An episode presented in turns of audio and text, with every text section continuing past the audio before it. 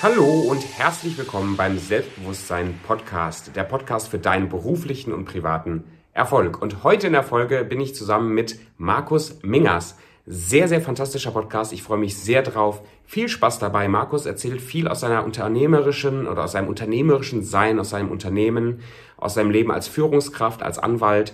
Und da steckt richtig viel Mehrwert und richtig viel Value drin. Also viel Spaß und nicht vergessen, ähm, komm rüber auf Instagram und schreib mir mal einen Kommentar oder eine DM, was du dir heute aus der Folge mitnimmst. Bis dahin, viel Spaß.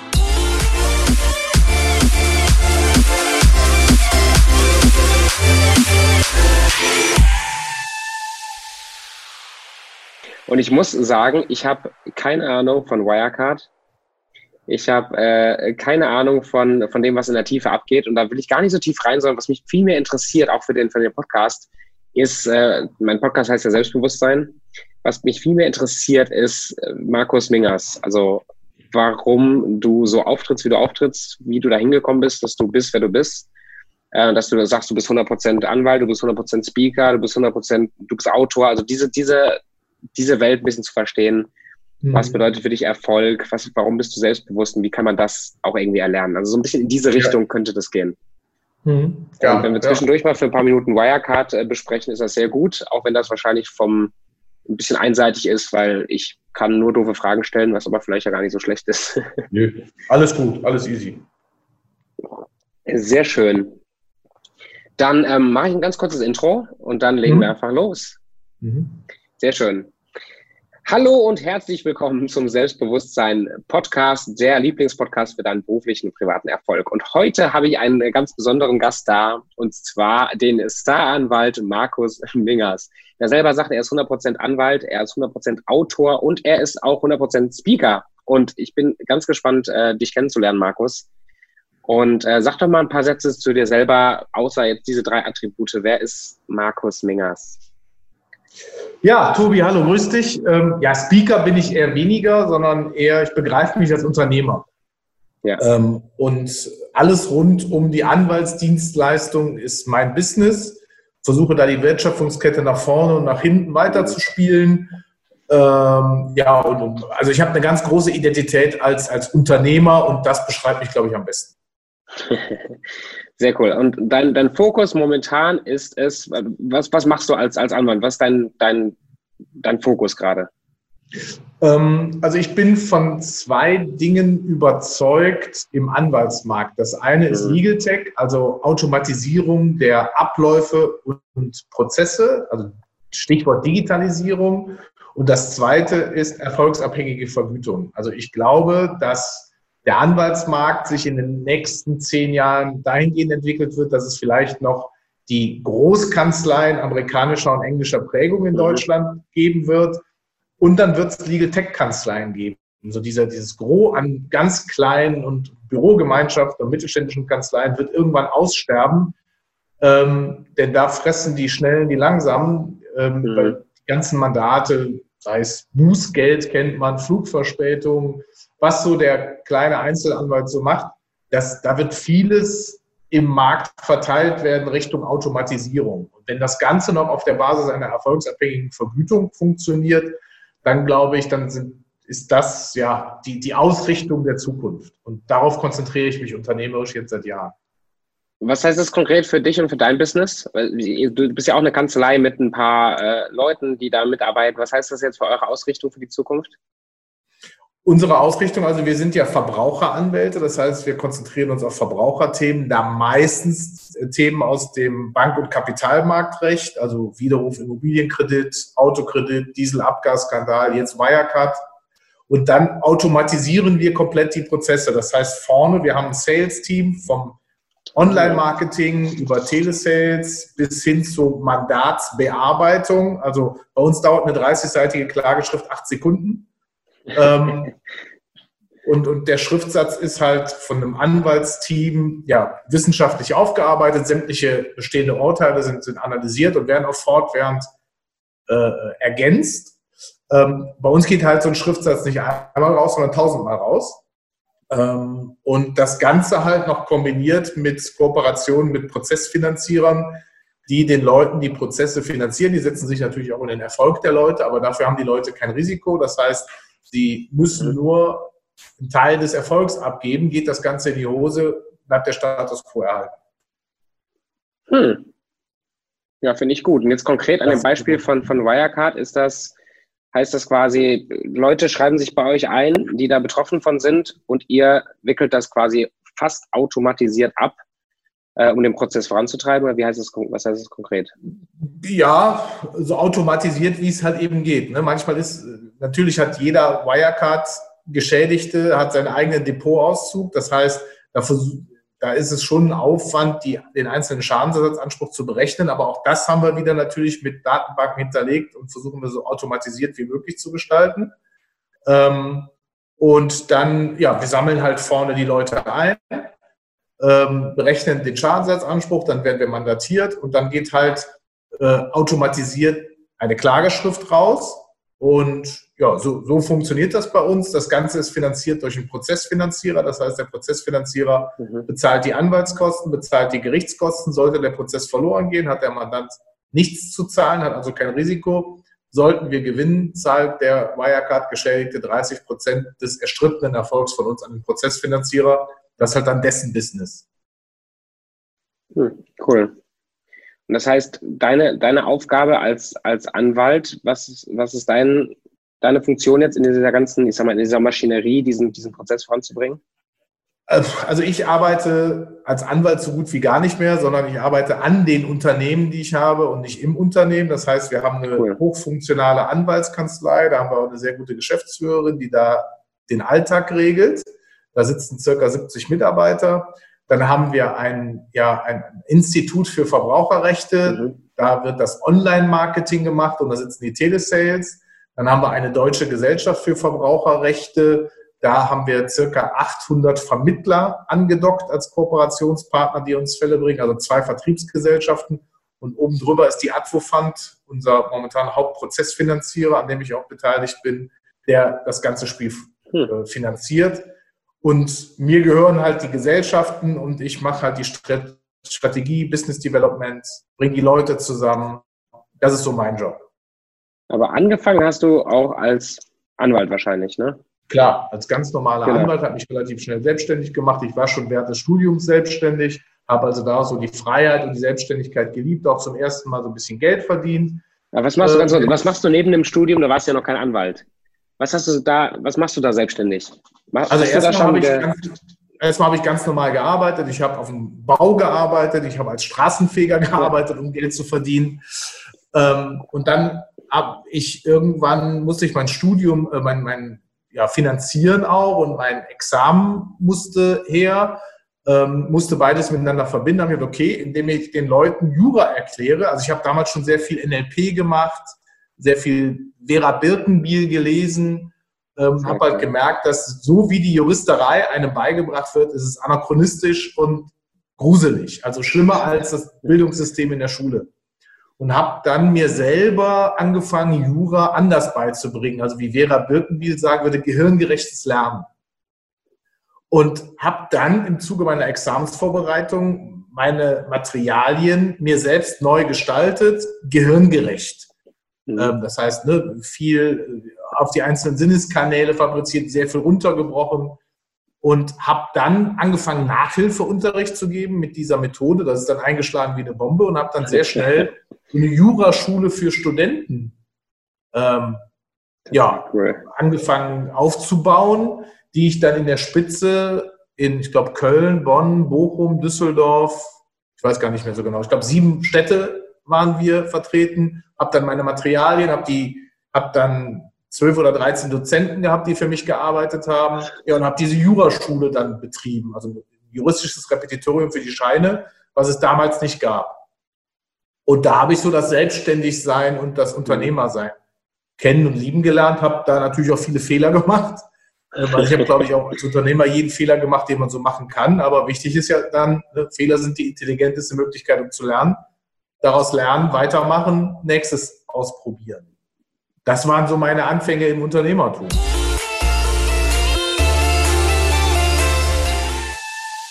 Das heißt, du hast ein Problem gesehen und wolltest, hast irgendeinen Weg gesucht, um dieses Problem zu lösen. Genau, genau. also ich habe natürlich sehr viel immer gelesen, getan, gemacht, ähm, versucht, mich, mich, mich weiterzubilden und habe aber dann sehr schnell umgesetzt. Also eher so im Guerilla-Bereich immer erstmal umsetzen und dann gucken, was dabei rauskommt und dann immer wieder justieren, weil dieses Verkopfte, da habe ich halt die Erfahrung gemacht, dass die Leute dann eher stagnieren und, und nichts tun, gar nicht in die Handlung kommen. Und mir war eine Handlung wichtiger, lieber eine falsche Handlung als gar keine Handlung. Mhm.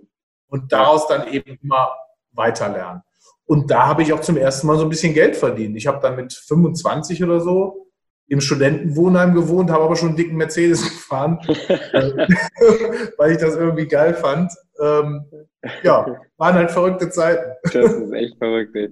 Wie hast du denn Leute gefunden, die überhaupt Bock hatten, da also, mitzuunterrichten? Also du musstest ja da auch Leute finden, die irgendwie dasselbe Anliegen haben wie du und die da auch Spaß dran hatten, dass so, also ja. Jura für, für die Normalen, also Jura eben von einem Niveau runterzuholen, wo die ganzen Professoren sich da auslassen. Ja, also du wirst lachen. Das waren auch, es waren Referendare, also Leute mit, mit ersten Examen. Das waren AG-Leiter von der Uni, die gesagt haben, diese verkrusteten Strukturen sind super ätzend, so wie du das machst. So sehe ich die Zukunft. Also damals äh, in der Uni maximaler Medieneinsatz war ein Tageslichtprojektor. Ja, ja, ja.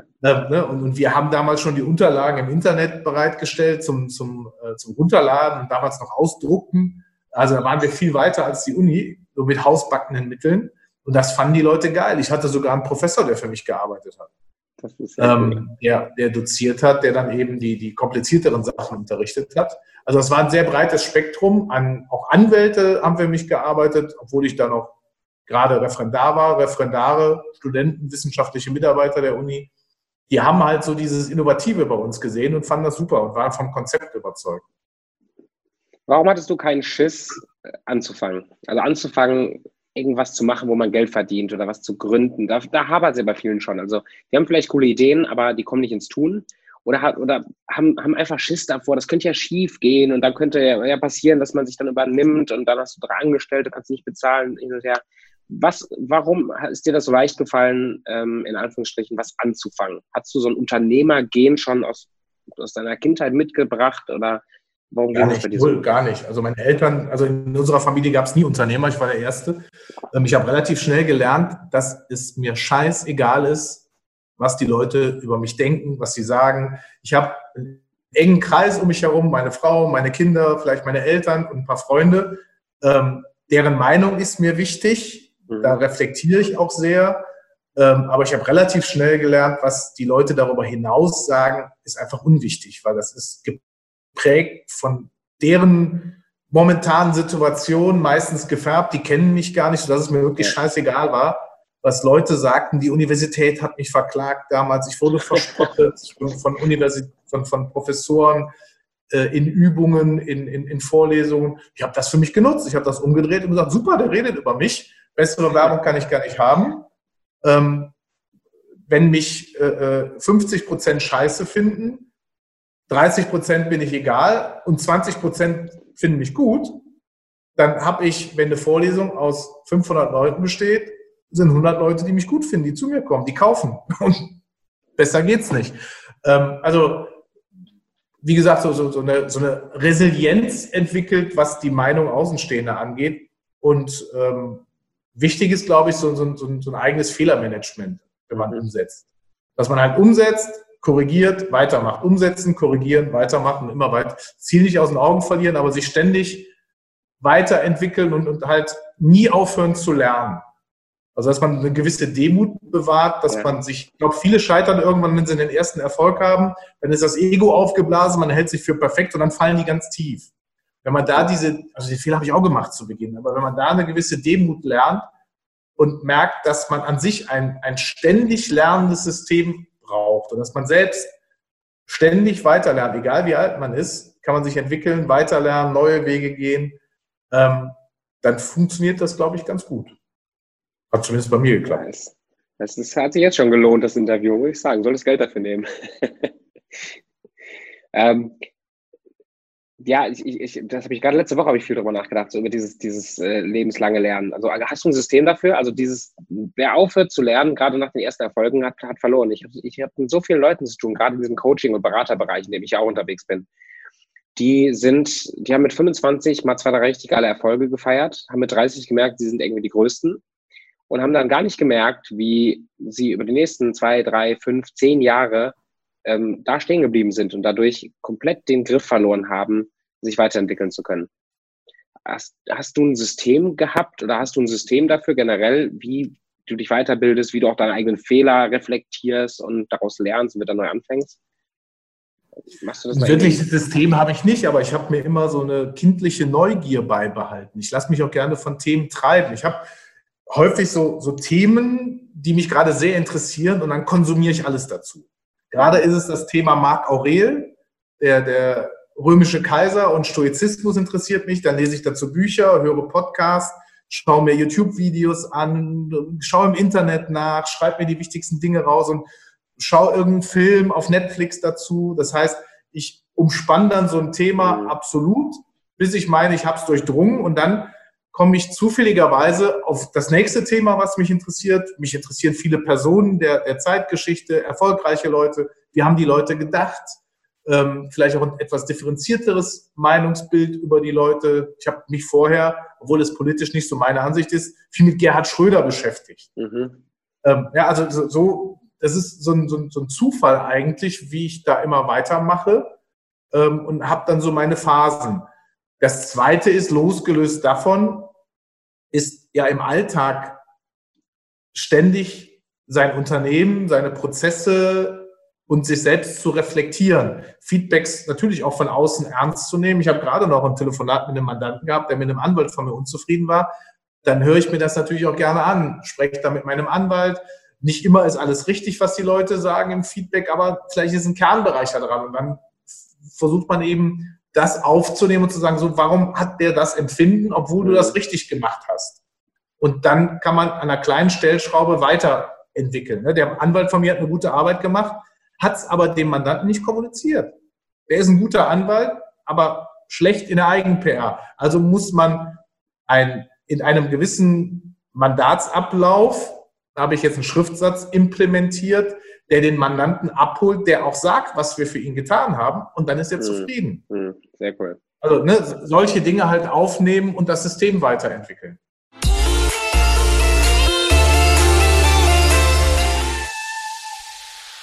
Das du entwickelst dich dadurch weiter, dass du ähm, ja, also das ist dieser Iterierungsprozess, ne? Du iterierst die ganze Zeit. Ja. Du gehst quasi in den Markt, äh, kriegst Feedback, ja. merkst, was funktioniert und ja. geht, das, geht das immer die ganze Zeit so rum und du merkst dann über die Jahre, wie das Microsoft Prinzip. Genau. Ja. Microsoft Prinzip, die haben es ja genauso gemacht. Ja, geil, finde ich, finde ich spannend. Und das finde ich auch für die Persönlichkeitsentwicklung sehr spannend. Also das ist, ist ja genau das Gleiche. Ja. Also man, man geht dann so stückchenweise. Was war dein Ziel, als du angefangen hast mit deinem Studium? War dein Ziel, mehrere Unternehmen aufzubauen, äh, verschiedene Kanzleien zu haben? Oder, also war das nee, schon in deinem nicht. Kopf drin? Nee, ich bin da völlig naiv reingegangen. Also ich bin, habe Jura studiert, weil ich was machen wollte, was nicht Mathe ist. ähm, weil ein, ein Freund meiner Familie Anwalt war, mich dafür begeistert hat für die Juristerei und weil es damals die Fernsehserie Liebling Kreuzberg gab. Und die habe ich geliebt. Und das war so eine Romantisierung. Dann machst du Jura. Klingt auch gut, Jura. Hat nichts mit Naturwissenschaften und Mathe zu tun. Das ist das Richtige. Ähm, und so habe ich angefangen, Jura zu studieren. Also da war nicht der Big Karriereplan dahinter. Das hat sich dann irgendwann so entwickelt. Wo war ein Punkt, wo du sagen würdest, du bist, da, da ist was, war so ein Schalter, der umgeschaltet ist in deinem Kopf von, ich mache Jura, ich bin Anwalt, hin zu, hier passiert was, ich kann Leute anstellen, es kann was Größeres werden, ich kann jetzt mehrere Unternehmen äh, gründen und so weiter. Wo war da so ein Punkt bei dir, dass das umgeschlagen ist? Eigentlich immer aus der Not heraus. Okay. Ähm, also immer dann, wenn irgendeine Notsituation war, zum Beispiel, als ich das Repetitorium aufmachte, war, hatte ich mit Persönlichkeitsentwicklung und Coaching noch gar nichts am Hut. Ähm, da war ich ein HB-Männchen und ich habe einen genetisch bedingten Herzfehler mhm. und lag dann irgendwie, ich glaube, mit 7, 28 mit Verdacht auf Schlaganfall in der Klinik. Und mhm. einen Beta-Blocker nehmen müssen, völlig überdosiert, die dazu fühlten, dass mir ständig schwindelig war und ich dauermüde war, bis ich irgendwann Gott sei Dank zu so einem ganzheitlichen Internisten gekommen bin, der eben auch dann den Bereich Coaching abdeckte. Und der hat mich in diesen Bereich Coaching gebracht. Er hat gesagt, geh laufen, tu was für deine Birne, setz ja. die, die Beta-Blocker ab. Und das war so für mich der Anfang, mich mit dem Bereich Persönlichkeitsentwicklung zu beschäftigen. Hab dann eine Ausbildung schnell gemacht zum Mentaltrainer, zum Coach. Ähm, also ich habe immer sehr viele Ausbildungen gemacht. Also jedes Jahr nehme ich mir eigentlich immer eine neue Ausbildung vor. Das mache ich aber nicht, um das vielleicht im Markt zu platzieren, sondern erstmal für mich. Wenn ich es mhm. für mich verinnerlicht habe, kann ich es auch nach außen transportieren. Dann bin ich eine bessere Führungskraft, komme mit meinen Leuten besser klar, habe vielleicht eine bessere Kommunikation gegenüber Mandanten. Ne? Also so ist da immer mein Weg. Das war für mich also ein ganz wichtiger Gamechanger. Ähm, und dann auch, auch wirtschaftliche Nöte irgendwann mal. Also ähm, ich habe 2009, 2010 eine Kanzlei gekauft bin dann beim Kanzleikauf beschissen worden, ähm, habe dann viel Geld dagelassen, hatte eine Scheidung zu bewerkstelligen und musste irgendwie gucken, dass ich Kohle verdiente und habe dann halt angefangen, SEO und SEA zu machen, also Google AdWords und eine, eine ja. optimierte Internetseite für Anwälte. Ähm, das war 2010, da haben die meisten Anwälte noch gar keine Website gehabt. Da habe ich schon, schon Google AdWords gemacht und, äh, und eine SEO-optimierte Kanzleiseite gehabt, wodurch die Mandatszahlen damals explodiert sind. Und so bin ich halt dann da reingekommen. Eigentlich immer durch so eine Drucksituation. Das glaube, geht ja, glaube ich, vielen so. Man ändert ja grundsätzlich häufig nur was, wenn maximaler Druck da ist. Wenn es einem gut geht, dann hat man ja nicht so die Power, grundsätzliche Dinge zu ändern. Ja, entweder ganz viel Schmerz oder ganz viel Lust, ne? Ja, genau. Mhm. Und bei dir war es eher so der, der Schmerzweg. Ja, ja, ja. Ganz, ganz offen, ja. Absolut. Ja, spannend. Aber so, und daraus habe ich da gemerkt, das funktioniert. Und dann war ja. man im Online-Marketing unterwegs und ähm, dann irgendwann mal ähm, gab es den Bereich Widerruf Immobiliendarlehen. Und da hatte ich eine eigene Radiosendung. Also das gab es auch noch nicht so viele Anwälte und habe dann da was von Widerruf Immobiliendarlehen erzählt. Dann haben wir die Hotline beim Radiosender gesprengt und bei uns in der Kanzlei klingelte das Telefon unaufhörlich. Das heißt, wir hatten irgendwann 3000 Mandate im Widerruf Immobiliendarlehen mit einem dicken Streitwert, haben echt Geld verdient, aber wir waren ein ganz kleines Büro, herkömmlich noch mit Papierakte. Das heißt, äh, wir haben irgendwann nur noch Akten gesucht, bis unter die Decke stapelten sich die Akten. Wir waren total schlecht organisiert. Mitarbeiter hatten, das ist mir immer schon gelungen, eine extrem hohe Identifikation, haben aber bis zur Selbstaufgabe gearbeitet. Mhm. Und hinten raus haben sich natürlich die Mandanten beschwert, weil wir nicht nachkamen, weil einfach zu viel zu tun war. Ich aber in Goldgräberstimmung natürlich alles angenommen habe. das war für mich dann nochmal so der Gamechanger zu sagen, das geht so nicht. Der, der Verbrauchermarkt ist gut, da kannst du Geld verdienen. Mit dem Online-Marketing kannst du viel einwerben. Ähm, aber die Prozesse müssen genauso gut sein wie das Marketing. Mhm. Und da haben wir dann angefangen, dann haben wir dann 2014 umgestellt auf ein papierloses Büro, ähm, dass wir keine Akten mehr haben, dass man digital arbeitet. Dann haben wir irgendwann, habe ich einen Artikel gelesen des CEO vom, im Handelsblatt vom, von der Ingdiba. Mhm. Und der hat damals schon gesagt, ich glaube, das war 2013, 2014, ich habe die Hälfte aller Bankkaufleute rausgeschmissen und ITler eingestellt. Und nicht die Großen fressen die Kleinen, sondern die Schnellen fressen die Langsamen. Wer zuerst bei der Digitalisierung den Fuß in der Tür hat, der wird der Sieger sein. Yes. Und dann habe ich angefangen, ITler einzustellen, habe dann angefangen, den gesamten Bearbeitungsprozess von uns neu aufzusetzen, aufzurollen, habe Prozessmanagement durch die ITler erst richtig verstanden. Wir hatten in einem Rechtsgebiet, weiß ich noch, Rückabwicklung Lebensversicherung, den Prozess aufgemalt. Das war eine ganze Tür voll eng bedruckt. Äh, an, an, an Prozessen, an Möglichkeiten. Das war uns noch gar nicht so bewusst. Wir haben eher so in Überschriften gedacht, was Organisationsabläufe ja. und Prozesse angeht. Und die ITler haben mir das strukturelle Denken beigebracht. Ähm, und so haben wir dann all unsere Prozesse aufgegliedert und nach und nach perfektioniert und umgesetzt in die IT. Und jetzt sind wir halt so weit, dass wir nur noch auf den Knopf drücken müssen. Das hat aber viel Arbeit, viel Mühe und mich auch viel Geld gekostet. Ich habe halt alles aus eigener Tasche finanziert, habe einen Kredit aufgenommen bei einer Bank, siebenstelligen Kredit und da in wow. Digitalisierung investiert. Respekt. Und äh, hat sich das, hat sich das zurückbezahlt? Jo. Cool. Ja, stark. jetzt sind wir in der Lage, Wirecard war, ich weiß gar nicht, vor acht Wochen ungefähr kam das Thema auf. Mhm. Ähm, ich habe freitags das so richtig zur Kenntnis genommen, angefangen, Business Case aufzusetzen. Das heißt, dann erstelle ich mir selbst immer einen Businessplan, als wenn ich den nach außen geben müsste für mich. Mhm. Also habe den Markt analysiert, habe gerechnet, eine Excel-Tabelle gebaut, ähm, habe vorne mal geschaut nach den Keywords, was sind die Kosten per Klick und so weiter, wie viel müsstest du haben, kriegst du Investoren zusammen, habe ein bisschen rumtelefoniert und sonntags stand die Kiste. Montags haben wir die IT dafür aufgesetzt, da haben wir 14 Tage für gebraucht, um die Prozesse IT-technisch auf Wirecard umzusetzen und dann ging es Vollgas in den Markt. Das ist echt geil. Das heißt, Jetzt haben wir zigtausende Leads eingesammelt und ähm, ja. Das ist echt spannend. Magst du sagen, wie viel Ad-Budget du ausgegeben hast dafür? Gar nicht so viel, weil die Ads für Wirecard total preiswert waren. Wir haben angefangen okay. irgendwie mit 12 Euro pro Lead. Jetzt liegen wir irgendwie was bei 2, 23 Euro pro Lead. Ähm, also das funktioniert wunderbar. Cool. Ja, ist schon auf jeden Fall deutlich teurer, als es mal vor zehn Jahren war. Aber, deutlich ähm, teurer, aber wenn ich so ein Diesel-Lead oder Immobilienkredit oder Autokredit, die kosten doppelt so viel. Mhm. Ja, also, also uns in der Szene auch gerade so. Also ich, ich, ich mache momentan alles organisch. Ich bin, ich bin da natürlich noch auf einem ganz anderen Level unterwegs. Da geht es noch nicht um tausende Leads, die ich einsammeln könnte, sondern geht es darum, dass man jeden Monat, weiß ich, drei, vier, fünf neue Kunden gewinnt. Ähm, mhm. Aber trotzdem, in den Bereichen ist es trotzdem auch schon so Persönlichkeitsentwicklung, Coaching, das, da, da tummeln sich die Leute so stark, die Leads sind recht ja. teuer. Und ich glaube, die gewinnen, also nicht nur die schnellsten gewinnen, sondern auch die, die mutigen und die, die dranbleiben. Das denke ich immer so, mhm. die, die, so wie du, also die, die den Arsch in der Hose haben, ab einem gewissen Punkt mal eine Million Euro als Kredit aufzunehmen, ähm, die kriegen schon mal einen Vorsprung, aber die, die auch dann nicht aufgeben, wenn die, wenn es härter ist, die dann durchziehen. Das ist eine Sache, die schreibe ich genau. mir jeden Tag auf, die halte ich mir jeden Tag vor, vor Augen, weil ich möchte nicht, ich bin recht frisch noch am Markt, ich bin ganz, ganz neu dabei. Ich möchte nicht derjenige sein, der nach einem Jahr sagt, so, es war mir zu anstrengend, es war mir zu doof, ich gebe auf. Ja. Ich möchte der sein, der in 30 Jahren immer noch nach vorne hasselt, wenn links und rechts schon alle weggeklickt sind, weißt du? Ja, also ich bin jetzt 20 Jahre selbstständig.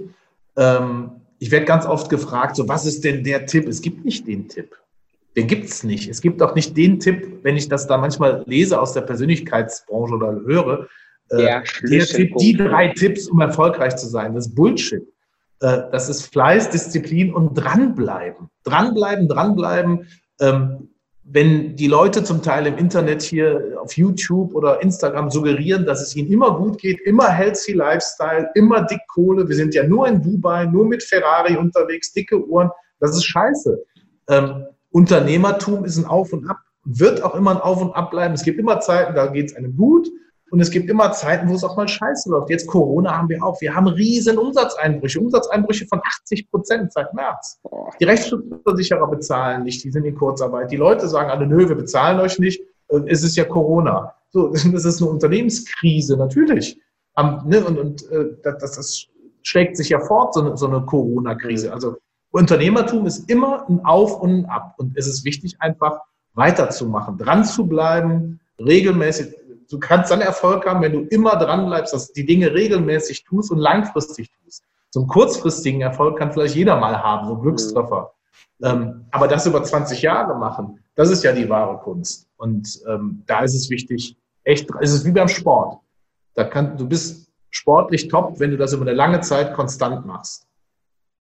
Und das Was motiviert dich, dran zu bleiben? Warum bleibst du dran? Weil, also selbst wenn ich 100 Milliarden auf dem Konto hätte, würde ich nichts anderes machen. Also auch wenn ich 80 bin, möchte ich nichts anderes machen. Ich möchte auch nicht aufhören irgendwann oder so. Mir macht es total Spaß.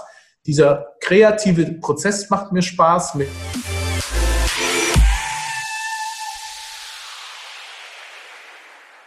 Bist du wieder da? Hervorragend. Okay. Jetzt ja, bin ich wieder da. Irgendwas, irgendwas war passiert. Genau, was du willst mit 80, 90 nichts anderes machen und dann Motivation. Okay, also ich würde, selbst wenn ich 80 bin, nichts anderes machen wollen als jetzt, weil mich dieser kreative Prozess, der Umgang mit Menschen, ähm, die Entwicklung von Unternehmen einfach so anfixt und Spaß macht und befriedigt und erfüllt. Vor allen Dingen, weil ich das im Laufe der Zeit dann irgendwann als Ganzes gesehen habe. Also Unternehmertum ist halt nicht nur Kohle verdienen, Unternehmertum ist Dinge weitergeben, Menschen zu führen, mich selbst erstmal zu entwickeln, ähm, mental fit zu sein, gesund zu sein, Sport zu treiben, sich vernünftig zu ernähren und eine Leistungsfähigkeit zu haben, ähm, dadurch auch ja, eine gewisse Vorbildfunktion zu haben für seine Kinder, die, ich merke halt auch einfach, dass sie es nachahmen irgendwann, dass sie auch anfangen mit Sport, dass sie auch anfangen, sich gesünder zu ernähren. Ähm, aber so eine gesunde Leistungsfähigkeit. Also nicht dieser zerfressene Ehrgeiz, den hatte ich mal irgendwann, sondern einfach das Bock drauf haben und das, das, das positiv-konstruktive, das reizt mich total. Das, das finde das find ich jetzt spannend, weil ich glaube, das sind viele, auch von meiner Zielgruppe, wenn ich die richtig, also die den Podcast jetzt hören werden, sind, glaube ich, viele dabei, die gerade anfangen, äh, Unternehmer sein zu wollen, äh, die sich selbstständig machen.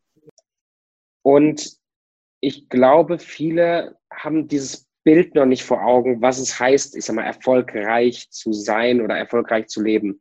Magst du uns ein bisschen was erzählen von deinem Alltag her? Was heißt das für dich, so zu leben? Also du hast gerade schon gesagt Sport, du hast gerade gesagt Fortbildung. Was gehört da für dich noch dazu? Wie lebst du Erfolg? Was, was ist für dich dieses erfolgreiche Leben, dieses ganzheitliche dahinter? Was ist so dein Ablauf jeden Tag, wo du sagst, so, ich lebe jetzt gerade ein erfolgreiches Leben? Genau, also Erfolg ist eben nicht nur Kohle und materielle Dinge. Also ich hatte auch Phasen, da habe ich mich darüber in, äh, zum Teil definiert, habe mir irgendwelche Premium-Brands gekauft, war mir total wichtig, merkte aber, dahinter kommt irgendwann die, die, die Lehre.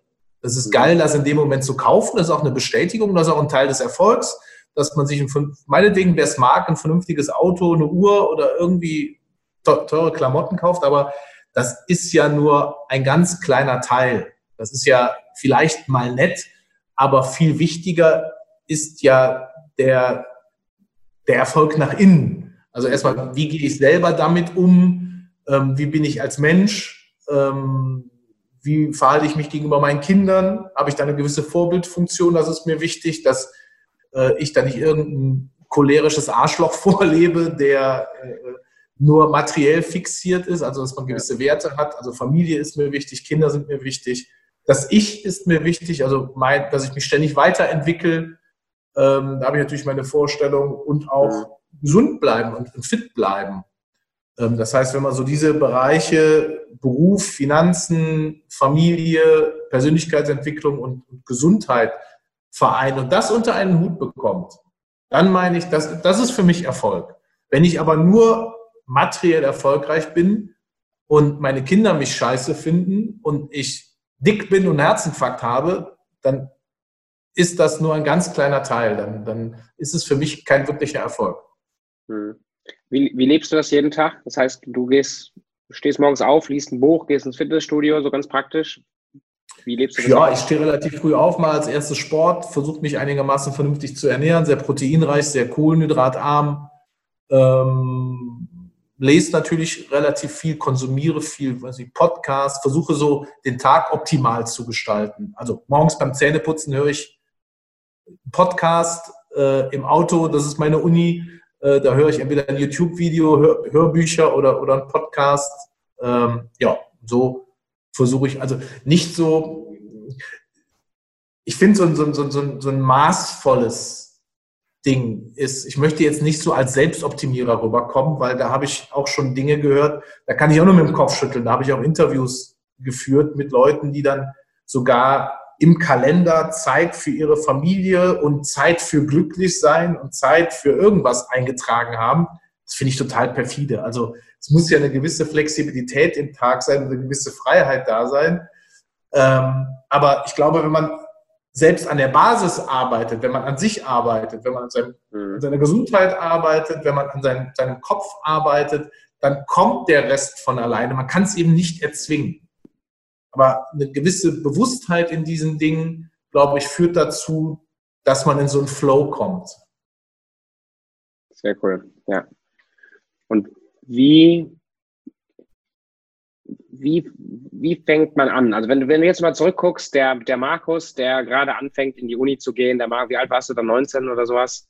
Mhm. Ähm, wenn du jetzt zurückguckst auf deine letzten Jahre und auf das, was du jetzt erreicht hast, auf das, was du gemacht hast, aber auch auf deine, auf deine Täler, auf die Sachen, die du durchgemacht hast, wo jetzt nicht immer alles toll war, ähm, was würdest du diesem 19-jährigen Markus äh, mitgeben wollen?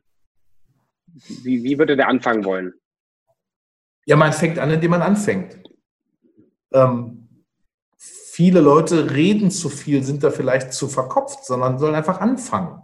Wenn ich mehr Sport machen will, dann gehe heute laufen oder mach heute Sport. Wenn ich mich gesünder ernähren will, dann fang eben ab jetzt an. Und wenn ich unternehmerisch. Nee, Markus, ich brauche doch erst einen Ernährungsplan. Ich muss doch erst jetzt, ja. ich muss mir doch erstmal raussuchen, was für einen Sport überhaupt ich machen genau, will. Genau, genau. Das ist ja so dieses Perfektionistische der Leute, die nehmen sich dann zu viel vor und ähm, schieben dann auf und, und ersticken quasi an ihren perfekten Vorhaben. Und man darf auch mal unperfekt sein. Hauptsache, man, man legt mal los. Ähm, also mir ist zum Beispiel, mir ist wichtig, wenn ich mir was vornehme, ich habe hier so eine, habe hier so mein Büchlein, da schreibe ich mir die Gedanken rein, die wichtigsten Dinge rein, meine Ziele ein, die ich gerade habe, gehe dann auch relativ systematisch vor und setze dann einfach um. Und gucke halt, dass ich so einigermaßen den Weg halte. Natürlich gestatte ich mir auch mal aus. Natürlich trinke ich mit meiner Frau liebend gerne ein Glas Wein und esse auch mal ungesunde Dinge. Also dieses, so den, Mittelweg halten und versuchen, dass man so in den Flow gerät. Das, das finde ich ist wichtig. Das Extrem nach unten, also dieses nur Junkfood futtern ist scheiße, aber auch das Extrem nach oben, dieses Selbstoptimieren um Selbstoptimierens willen, finde ich auch nicht richtig. Dann, dann, dann verkrampft man total und da fehlt die Spontanität und die Lust und die, die mhm. Emotion. Also, das Leben muss Spaß machen auch. Ja, genau, absolut. Das muss Freude machen. Also wenn ich bei mir durchs Büro gehe, ich habe 70 Mitarbeiter, ähm, ich gehe immer erstmal jeden Morgen zu jedem Mitarbeiter für einen kurzen Smalltalk oder zu jedem Team und da wird gelacht, da wird zu 90 Prozent mhm. Blödsinn erzählt. Mit den Jungs unterhalte ich mich über Fußball, äh, mit den Frauen wird so ein bisschen geflaxt und getan und gemacht. Gute Laune ist da einfach die Basis, um dann gerne zu arbeiten und gerne Leistung zu bringen. Und das kann ich auch nicht, wenn ich verkrampft bin. Nee. Das kann ich nicht, wenn ich krank bin, das kann ich aber auch nicht, wenn ich verkrampft bin. Und das kannst du auch nicht, wenn du dein Leben lang in irgendeinem Bereich arbeitest, wo du überhaupt gar kein Herz und keinen Spaß dran hast, oder? Genau, genau, genau. Ja. Glaubst du, Selbstständigkeit und Unternehmertum ist für jeden was? Nee, bestimmt nicht. Es gibt ja viele Leute, für, für viele Anwälte ist Selbstständigkeit nichts, weil die extreme Sicherheitsdenker sind und vor Angst erstarren. Dann ist mhm. denen halt der angestellte Beruf mit einem sicheren Einkommen, ist da eben das bessere Lebenskonzept. Ähm, also Selbstständigkeit ist ja kein Selbstzweck, sondern das sollten die machen, die es gerne möchten, die, die einen Freiheitsdrang haben, die vielleicht mehr Geld verdienen wollen, die aber auch, also und auch diese Medaille der Selbstständigkeit hat zwei Seiten, das muss man sich bewusst sein. In der ganzen Erfolgsliteratur wird ja immer nur gesagt, werd selbstständig. Ja, Rich Dad, Poor Dad wird ja immer so als Bibel gepriesen, dieses Buch. Ähm, aber da, da, wird das verherrlicht. Ne? Sei selbstständig, dann bist du frei und irgendwann stinkreich. Ähm, man muss sich auch bewusst sein, dass Selbstständigkeit zwei Seiten einer Medaille hat. Dass es auch Verantwortung bedeutet, dass es auch bedeutet, am Wochenende zu arbeiten, dass man vielleicht auch Phasen hat, wo man den Kopf gar nicht abschalten kann, bedeutet auch mal eine schlaflose Nacht ähm, und so weiter. Ne? Also das ist zwei Seiten. Man muss bereit sein, eben auch die, die Mühen und die Verantwortung und die Last zu tragen. Und auf der anderen Seite hat man eben auch Vorteile und das muss man abwägen. Und das ist, finde ich, eine ganz individuelle Geschichte. Sehr cool. Ich, ich habe noch, hab noch, zwei Sachen für die letzten zehn Minuten. Einmal ähm, möchte ich gleich noch was von deinem Buch hören. Äh, finde ich cool. Also wenn du mal was erzählst von deinem, von dem David-Prinzip. Und ähm, aber, aber davor, du hast gerade ganz äh, ein paar Mal schon von Verantwortung gesprochen und auch, dass du, das Erfolg für dich auch heißt und Unternehmer für dich auch heißt, weiterzugeben und weiterzumachen. Und du hast 70 Leute in, in, in deinem Büro oder in deinem Unternehmen. Wie lebst du das aus oder wie ja, dieses, dieses Weitergeben, dieses, du bist jetzt nicht nur verantwortlich für deine Firma und für dich, sondern du lebst es auch aus, das nach außen zu geben. Ich meine, du verbringst jetzt eine Stunde mit mir Zeit, du kennst mich überhaupt nicht, äh, lässt dich interviewen, was mir unheimlich viel hilft und auch meinen, meinen Leuten wieder, wieder hilft. Wie lernst du das und was gehört für dich dazu, jemand zu sein, der auch eine Führungskraft ist für andere und Vorbild ist für andere, nicht nur für seine eigenen Leute? Also Grundprinzip meines Lebens, das habe ich von meinem Vater und von meinem Großvater immer geerbt oder gelernt, war, das Leben ist ein Geben und Nehmen. Ähm, und so, und wenn du gibst, dann gib auch ohne Erwartungshaltung. Ähm, für mich ist wichtig als Arbeitgeber, dass ich, also ich war zu Beginn meiner Karriere, bin ich zum Teil mit Bauchschmerzen ins Büro gekommen, mhm. weil irgendwas war und unausgesprochen. Das wollte ich nie haben für mich, das wollte ich auch nicht für meine Leute haben. Das heißt, ich möchte, dass meine Mitarbeiter eine extrem hohe Identifikation haben im Job, dass die mit Spaß zur Arbeit kommen, dass viel gelacht wird, dass das Büro ein Ort ist, an dem man sich wohlfühlt. Wir haben zum Beispiel, als Corona begann, wir haben natürlich total viele Frauen, die auch halbtags arbeiten, die dann Not hatten in der Kinderbetreuung. Dann haben wir im Büro eine eigene Kinderbetreuung eingerichtet, haben einen Teil des Büros ausgeräumt und da war ein Kindergarten da. Die haben dann gemeinsam mit ihren ähm, mit ihren Kindern mittags im Büro gegessen. Da entstand auf einmal eine, nochmal eine ganz neue Eigendynamik. Das ist ja geil. Das heißt, so, durch solche Dinge, durch, durch, durch das Geben, indem man den Leuten erstmal das Leben ein bisschen angenehmer gestaltet. Wir haben außerhalb Coronas einmal in der Woche einen Physiotherapeut, der vorbeikommt, wo sich jeder kostenlos anmelden kann, bekommt zehn Minuten den Nacken massiert. Ähm, wir haben einen dicken Obstkorb da. Bei uns wird mittags ganz viel zusammen gekocht und gegessen und gelacht. Ähm, wir haben sehr moderne Arbeitsplätze. Wir haben flexible Arbeitszeit. Das mache ich aber nicht, weil ich ein heiliger Samariter bin, sondern weil ich dann auch von den Leuten viel zurückbekomme. Wir haben eine extrem hohe Identifikation. Und wenn das Unternehmen, wenn es dem mal nicht so gut geht, wie jetzt in Corona-Zeiten, wir schauen mussten, oder wenn, wenn irgendwas ist, wenn wir auf einmal total viel Arbeit haben, so, äh, kurz vor Silvester, Verjährung, hunderte neue Sachen kommen rein, mhm. da schreibe ich eine WhatsApp in die Gruppe und wir haben knapp 20 Mann, die freiwillig zwischen Weihnachten und Silvester Überstunden schieben und arbeiten kommen weil sie es aber gerne machen, weil sie merken, ey, da kriege ich so viel. Ich mache das gerne, das ist mein Job. Ich habe so eine Identifikation. Ich mache das nicht, weil der das will oder weil ich ein paar Euro Überstunden bezahlt bekomme, sondern weil die Arbeit getan werden muss. Und man was gerne mache, weil das, das mein Job ist. Und das ist halt diese, dieses Geben und Nehmen, ähm, ist für mich so ein Grundprinzip. Und ich habe halt auch viel lernen dürfen. Und jetzt bin ich mittlerweile auch nicht mehr ganz der Jüngste und am Anfang der Karriere. Jetzt kommen natürlich auch viele, die mich fragen, hey, kannst du mich coachen oder sowas machen? Und ähm, das habe ich für ein paar ausgewählte Leute bisher mal kostenlos gemacht, weil ich einfach gerne helfe. Und da überlege ich einfach, da auch in dieser Richtung was zu machen jetzt, mhm. ein Mentoring-Programm aufzulegen, ähm, einfach um meine Erfahrung weiterzugeben. Aber das wird dann eher so ein bisschen untypisch werden. Das kann auch mal wehtun. Oh ja, oh, das fände ich gut. Ja, wenn du das mal stehen hast, sag Bescheid. Das fände ich sehr, sehr gut. Weil gerade dieses, was du gerade sagst, dieses, wie baue ich eine Unternehmenskultur auf? Das kann ja. ein Riesenthema sein für alle möglichen so. Firmen oder wie, dieses, ach, ganz viel. Aber wie Ja, gerade Digitalisierung, ne, momentan. Digitalisierung, was die meisten vergessen. Digitalisierung ist gleich Change Management. Mhm. Und ich als Unternehmer habe natürlich ein ganz anderes Tempo als meine Leute und habe eine ganz andere nochmal weitergehende Vision, weil ich einfach mehr Informationen habe. Ähm, aber ich muss ja die Leute mitnehmen. Mir nutzt die beste IT und die beste Digitalisierung und die beste Version nichts, wenn ich meine Leute vergesse. Ja. Ich bin ja nur so gut, wie mein Team ist. Ähm, und da ist Change Management wichtig. Wie, wie nehme ich die Leute mit? Und Digitalisierung und Change Management muss Hand in Hand gehen. Und das vergessen die meisten. Und das gewährleistest du, gewährleistest du, indem du viel gibst, indem du viele Leute im Auge hast? Oder steckt da die Einstellung auch, dass du wirklich deine Leute auch lieb hast, dass du die, dass du die magst und dass du die viel fördern ja. willst? Und viel Transparenz steckt dahinter. Also wir haben immer einmal im Monat eine große Bürobesprechung. Ansonsten die Geschäftsführerin, die führt mehrfach in der Woche mit den Teams Besprechungen und extreme Transparenz. Ich sage einmal im Monat dem gesamten Team, da versammeln wir uns alle dann sage ich, wo stehen wir gerade, wo ist die Vision, wo sind gerade die Ziele, wo arbeite ich gerade dran, damit die Leute den Weg kennen, die nehme ich auch mit, wo steht das Unternehmen gerade? Geht es dem Unternehmen gerade gut, läuft alles, alles easy, Haken dran? Oder Corona quasi, ne, Notfallplan, was machen wir wie, wenn, wenn was passiert? Also, und diese Transparenz und offene Kommunikation schweißt halt extrem zusammen. Die sind mit an Bord, deine Leute. Absolut. Stark. Absolut. Die gehen für mich durchs Feuer und ich aber auch für die. Cool. Dann sag doch nochmal zum Schluss was. Also ich fand das, äh, ich fand das sehr, sehr schön. Danke für die, für die Motivation. Es gibt mir direkt einige Bilder in den Kopf, so auch für die, für die Zukunft, weil wenn du mit der Einstellung schon anfängst, ein Unternehmen aufzubauen, du dich wirklich um deine Leute kümmerst, die du reinholst und Unternehmenskultur schaffst, das ist ja fantastisch. Also das ist ja großartig. Richtig gut. Ja, also eine Leistungskultur.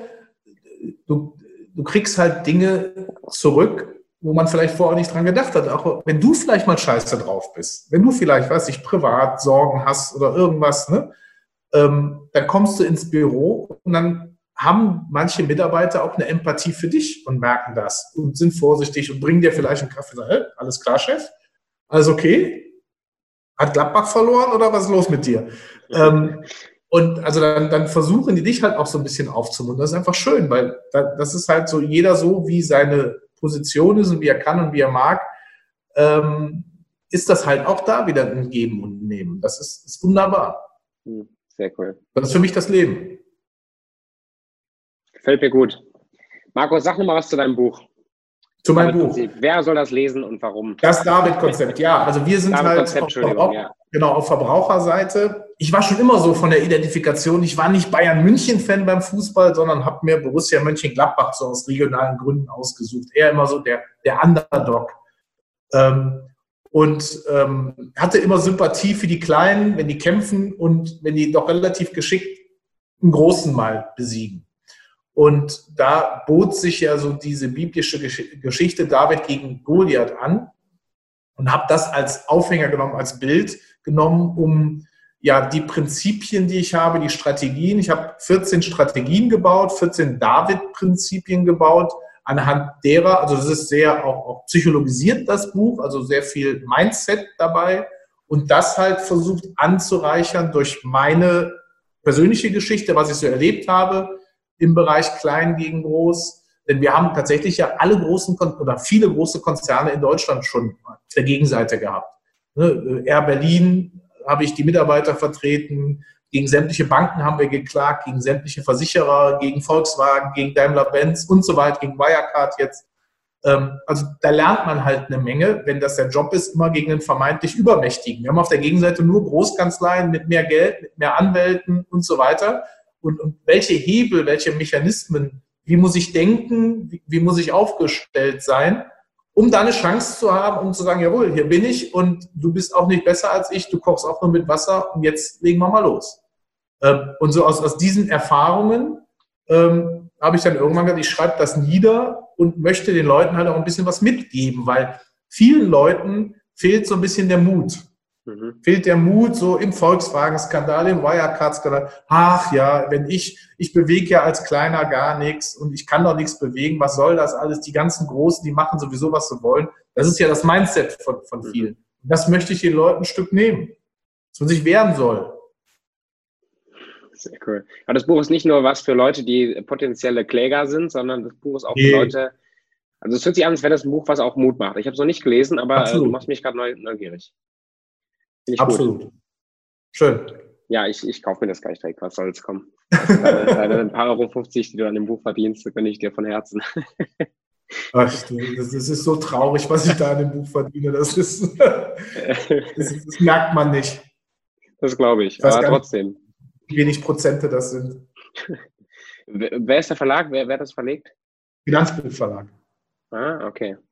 Kann man die empfehlen? Absolut. Ja, sehr gut. Sehr gut. Richtige Antwort. Markus, ich habe zum Schluss noch so eine kleine kurze Frage, kurze Antwortrunde, wo ich einfach so ein paar Fragen in den Raum schmeiße und du mit kurzen äh, Sätzen darauf äh, antworten kannst. Bist du bereit? Klar. Sehr gut, dann fange ich, äh, fang ich mal an.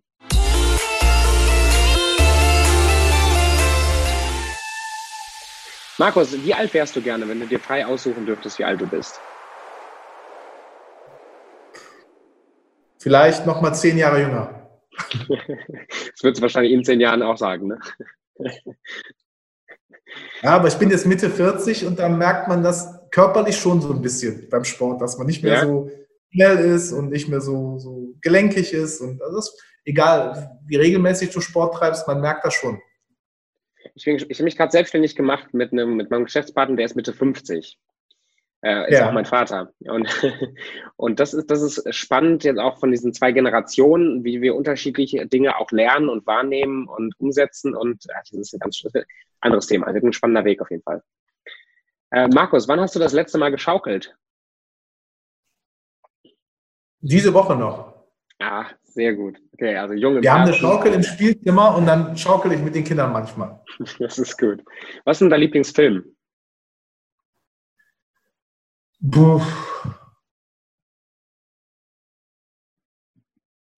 Als Kind und Jugendlicher waren es die Rocky-Filme, weil so das so Mutmachfilme, so Kämpferfilme immer wieder aufstehen, fand ich total cool. Heutzutage habe ich keinen Lieblingsfilm. Gute Antwort. Aber ich mag Rocky nach wie vor sehr gerne. Was ist dein Lieblingsbuch denn? Also außer dein eigenes natürlich. Äh, Fahrt des Friedvollen Kriegers. Okay. Von Dan Magst du einen Satz dazu sagen? Kenne ich noch nicht. Ähm, ja, das ist, hat autobiografische Züge, ähm, denn Millman als junger Student lernt plötzlich jemanden kennen, den er Sokrates nennt, in der Tankstelle und der zeigt ihm, was so der, der, der Pfad des friedvollen Kriegers ist, also ähm, von Ernährung über Denkweisen, der Weg zum Glücklichsein. Hm. Das Buch hat mich immer fasziniert, das ist toll. Kann ich nur okay. empfehlen. Danke. Was bedeutet Erfolg für dich? Erfolg äh, bedeutet ähm, auf, auf, auf vielen Bereichen des Lebens ähm, ausgewogen, glücklich zu sein. Und Geld? Was bedeutet Geld für dich? Mittel zum Zweck. Ist mir völlig wurscht. cool.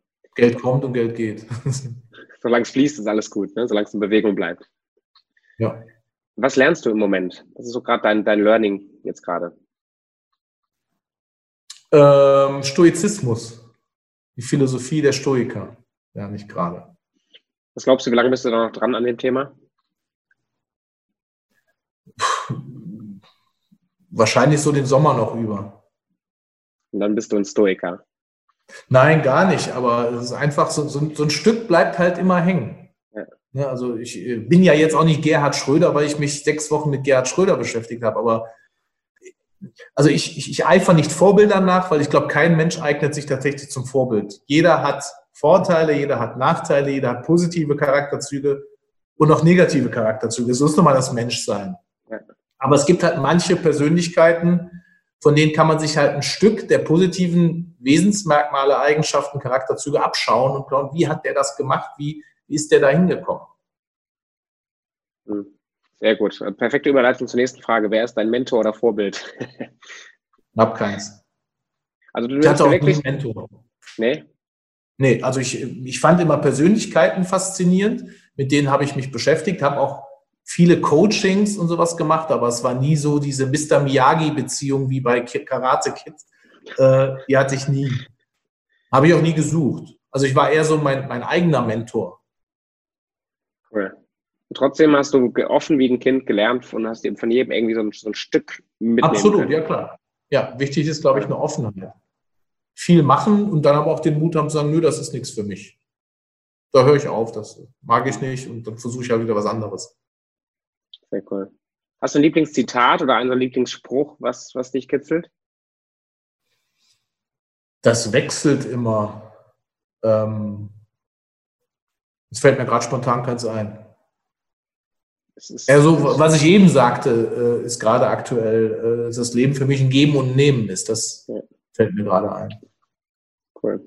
Ja, ist krass, wie so ein, ich sag mal, bekannter Spruch trotzdem so eine, so eine Tiefe hat, wenn man das selber lebt, ne? Absolut, absolut. Ja. Also ich finde es auch wichtiger, wenn man halt viel konsumiert an, an, an, an solchen Themen. Ich habe früher dazu geneigt, möglichst viel Bücher und möglichst viel Konsum in möglichst kurzer Zeit. Mittlerweile trete ich da auf die Bremse und mhm. liest lieber ein Buch, aber das mit Sinn und Verstand und arbeite das durch und schreibe mir die wichtigsten Dinge raus und versuche dann umzusetzen und trete da auf die Bremse, ähm, weil dann habe ich die Dinge eher verinnerlicht. Ja. Als, als wenn ich da auf Tempo gehe. Also nicht Masse macht, sondern die Dinge Qualität macht. Genau. genau. Und wenn ich halt nur aus, aus, aus, aus einem, wenn ich mich für einen Themenbereich interessiere, wie jetzt äh, die Philosophie der, der Stoiker, wenn ich nur einen Satz mitnehme, der mich nachher begleitet, der mich prägt, der vielleicht ein neuer Glaubenssatz wird, dann hat es sich mhm. schon gelohnt. Mhm. Ja, sehr gut.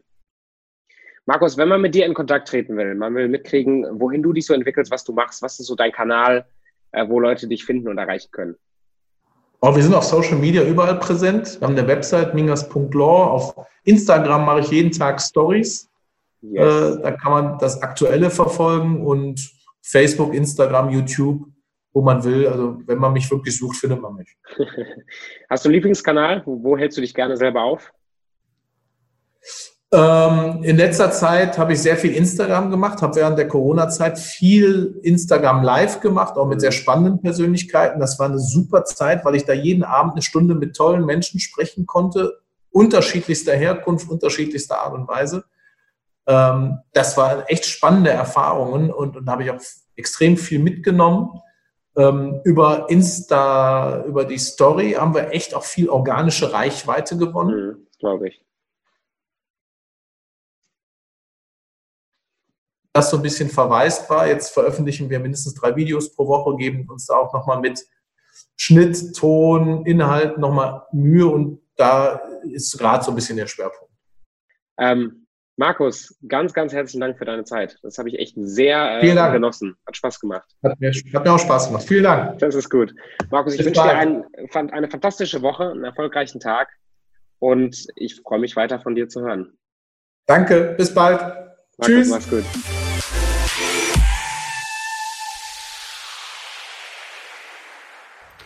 So, habe ich euch zu viel versprochen. Das war eine fantastische Podcast-Folge. Wie gesagt, kommt rüber auf Instagram und erzählt mir, was ihr euch heute mitgenommen habt und fangt an, das in eurem Alltag zu implementieren. Bis dahin und bis zur nächsten Folge. Macht's gut.